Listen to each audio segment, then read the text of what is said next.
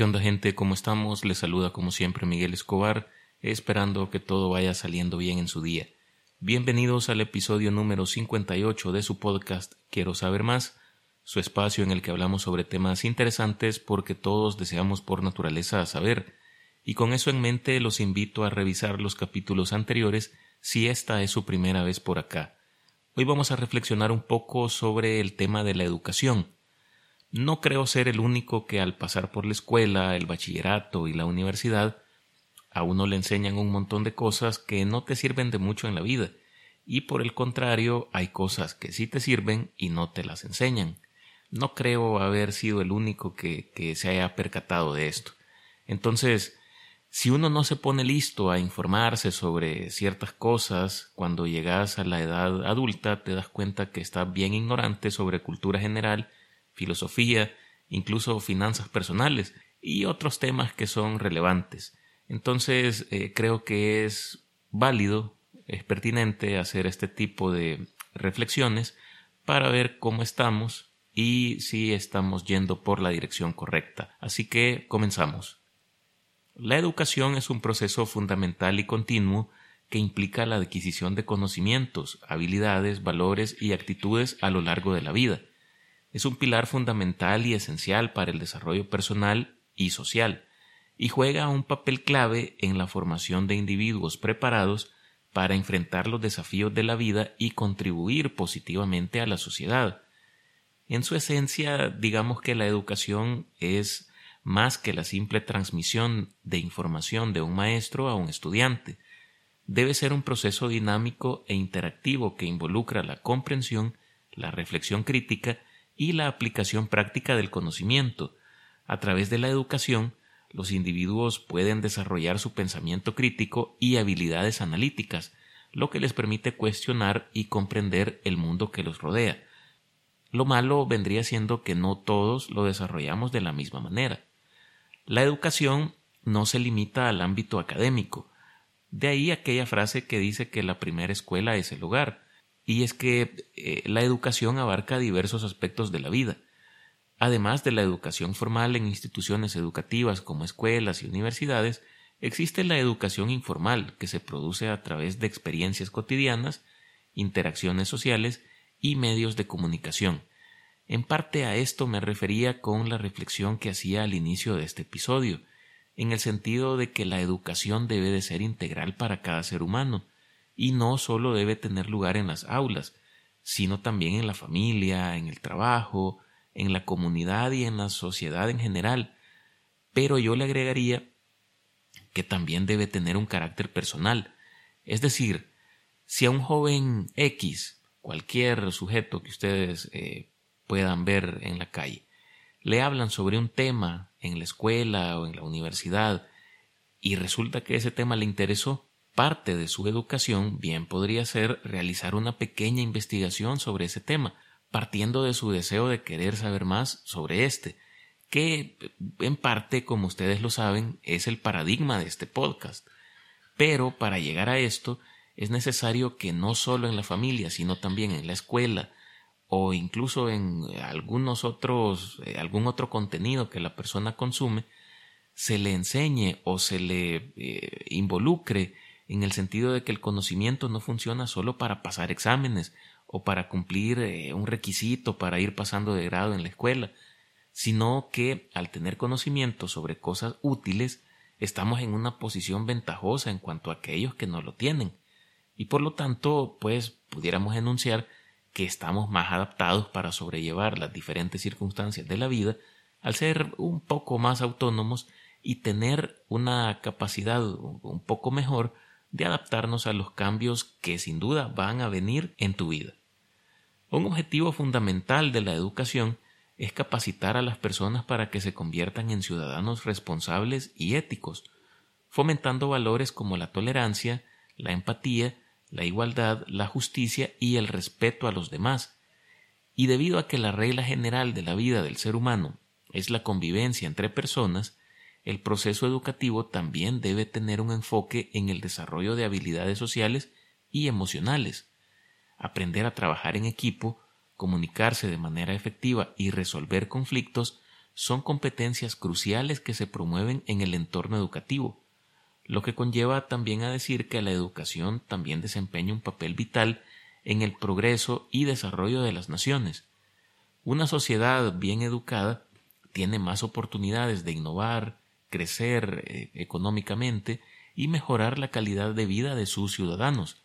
Los avances en la ciencia, la tecnología, la medicina y otros campos se logran gracias a una educación sólida y una inversión en la formación eh, de recursos humanos capacitados.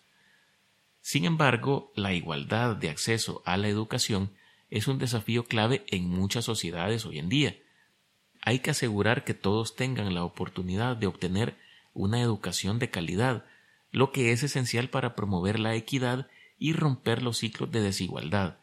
La educación inclusiva y accesible para todas las personas, independientemente de su origen social, género, etnia o discapacidad, es un objetivo fundamental para construir sociedades más justas y cohesionadas. Pero Ojo, no quisiera yo caer en este mito del educacionismo, porque, o sea, yo no digo tampoco que la educación sea la respuesta para todo. Claro que no es así. Hay eh, planes o, no sé, estrategias que deberían de implementarse por parte de los estados, pero de manera integral, no solo en tema de educación, porque si nos enfocamos mucho en la educación, dejamos de lado otras cosas que también son importantes. Pero eh, la realidad es que ese no es el, objetivo de este podcast y eh, vamos a dejar eso un poco de lado. Continuando, en la República, Sócrates expone una idea muy interesante sobre los pilares fundamentales de la educación. Y ya sé que estas nociones son eh, súper antiguas, pero vale la pena traerlas a cuenta, aunque sea para reflexionar un poco, y en la medida en que yo vaya desarrollando esa idea, se van a dar cuenta de a qué me refiero. Según Sócrates, la educación debe estar fundamentada en música y gimnasia, la primera para desarrollar el espíritu y la segunda obviamente para desarrollar el cuerpo. Sócrates presenta su visión sobre cómo la música puede influir en la formación del carácter y la moral de los ciudadanos, y cómo esto es fundamental para la creación de una sociedad justa y armoniosa. La música, en el sentido amplio, eh, o sea, él se refiere a la música, pero en, un sentido un poco más extenso, incluye tanto la música en sí mismo como las formas de poesía y narrativa. Eh, estas desempeñan, según él, un papel fundamental en la educación. Sócrates aboga por una educación selectiva y cuidadosa en cuanto a la música que se debe de permitir a la gente, ya que considera que el tipo de música que se consume influirá directamente en el carácter y la conducta de los ciudadanos. Así, por ejemplo, según Sócrates, es pertinente suprimir aquellos relatos que infunden temor a la muerte, al menos para los guardianes del, del Estado, según lo menciona porque esto hace que gran parte de la población sea cobarde, aunque por otro lado también reconoce que desde otro punto de vista pudiéramos decir que estos relatos son buenos, ya que condicionan en alguna medida la conducta de los ciudadanos, agregando que una persona sabia no consideraría la muerte como una cosa terrible, ya que se basta suficientemente a sí mismo para ser feliz, y al no necesitar de otros para ello, al sobrevenir la muerte de alguien cercano, debería de aceptarlo y sobrellevarlo con resignación, pues nada se puede hacer ante esto. El bien hablar, la bella armonía, la gracia y el ritmo son las cualidades que se deben perseguir por parte de todos los jóvenes, pues son cualidades que se aprecian en todas las artes al comunicar belleza al espíritu, y como tal son propias de los hombres sabios y buenos.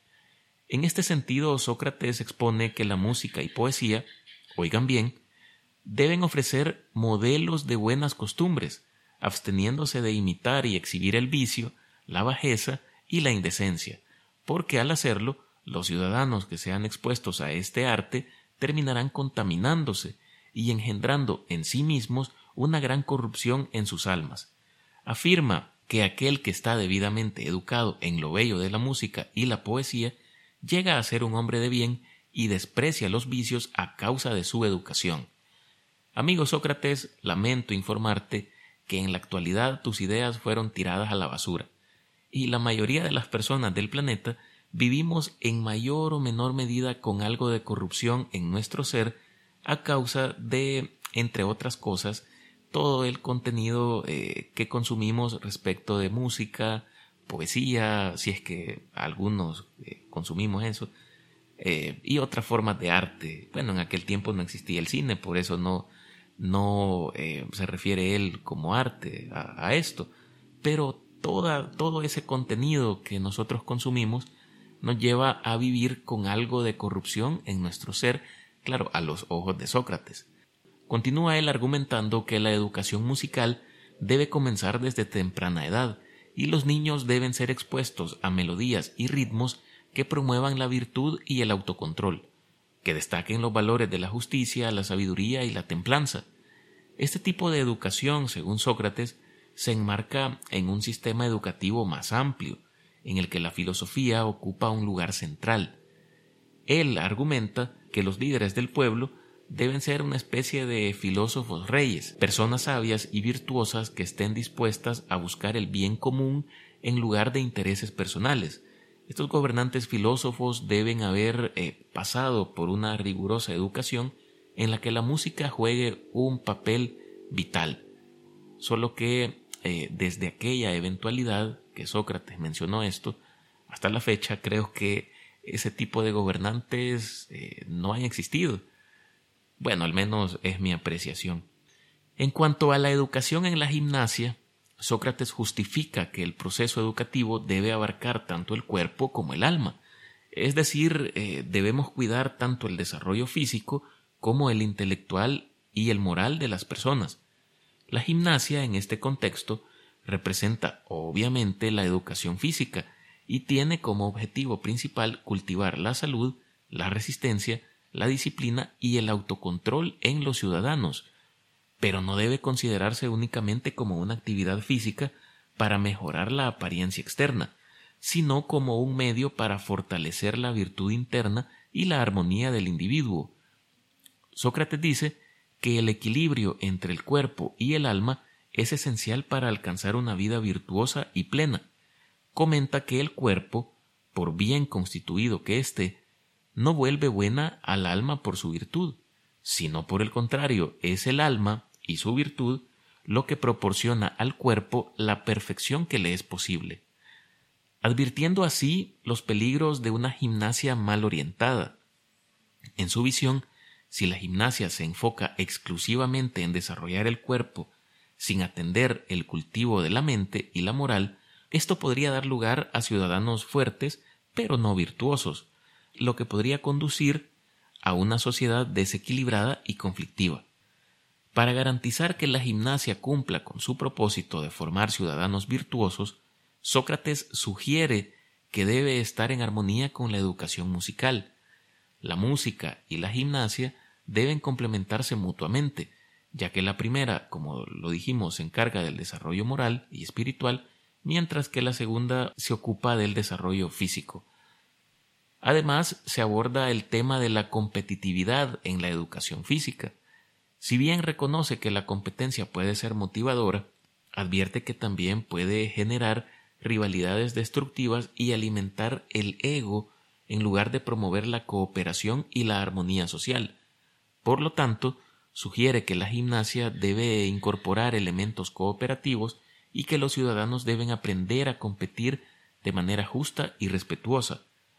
Pero además Sócrates hace una especie de, digamos, advertencia, y es que la falla en la educación tanto del cuerpo como del alma requerirá que el Estado tenga médicos y tribunales hábiles para lidiar con aquellos que no fueron bien educados, ya sea de alma o de cuerpo lo que se convierte, según él, en una vergüenza al verse obligado a hacer uso de la virtud de extraños ante la falta de la virtud propia. Quise hablarles sobre estas ideas de Sócrates para hacer una comparativa con lo que es la educación hoy en día, o al menos con la que nosotros tuvimos contacto en nuestra época de estudiantes, dejando de lado eh, el hecho de que todos estamos en un constante proceso de educación, como reflexión final quisiera decir que mi percepción es que nosotros vemos la educación como algo de mero trámite. Vamos a la escuela porque tenemos que ir, estudiamos una carrera porque es lo que se espera que hagamos, pero no es común en este proceso educativo, pero no es común en este proceso educativo que se nos haga ver el resultado de éste, como para ser personas independientes y productivas que persiguen un ideal de educación más allá de lo que se ve en las aulas, que sienten curiosidad por saber más sobre un tema que llamó su atención, o que al menos se cuestionan aquellas enseñanzas que han recibido de parte de un maestro. Y quiero aclarar que no hablo de ser productivo para, eh, para el sistema o, no sé, para un trabajo o algo así. Me refiero a ser productivo para nosotros mismos, porque, a fin de cuentas, todos tenemos talentos o habilidades que nos hacen destacar de entre otras personas. Pero es tan extraño hoy en día que eh, las personas desarrollen sus talentos en beneficio propio. Casi que todos estamos subyugados de algún modo a realizar actividades que generan beneficio, pero mayormente para otros y no para nosotros mismos. Y creo que en gran medida es porque no nos enseñan a darnos cuenta de que eso que hacemos, claro, cuando hacemos cosas buenas, es una expresión de nuestro talento, de la virtud que está en nuestra alma, que es producto de lo bueno que hemos cultivado ahí. Por el contrario, siento que muchas veces hasta nos hacen eh, avergonzarnos de estos talentos que tenemos y por eso los terminamos diluyendo en la nada, desperdiciando nuestro potencial. Y es así como terminamos viendo todo de la misma manera como vemos la educación, como un mero trámite que hay que completar. Con esto vamos a poner punto final a este episodio. Espero que haya sido de su agrado les agradezco como siempre por escucharme y les pido que eh, compartan y califiquen este podcast en su plataforma preferida. Síganme en Twitter como Miguel Escobar y en Instagram como Quiero saber más. Nos escuchamos en el próximo episodio para hablar o para reflexionar sobre un nuevo tema. Les deseo como siempre lo mejor. Cuídense. Hasta pronto.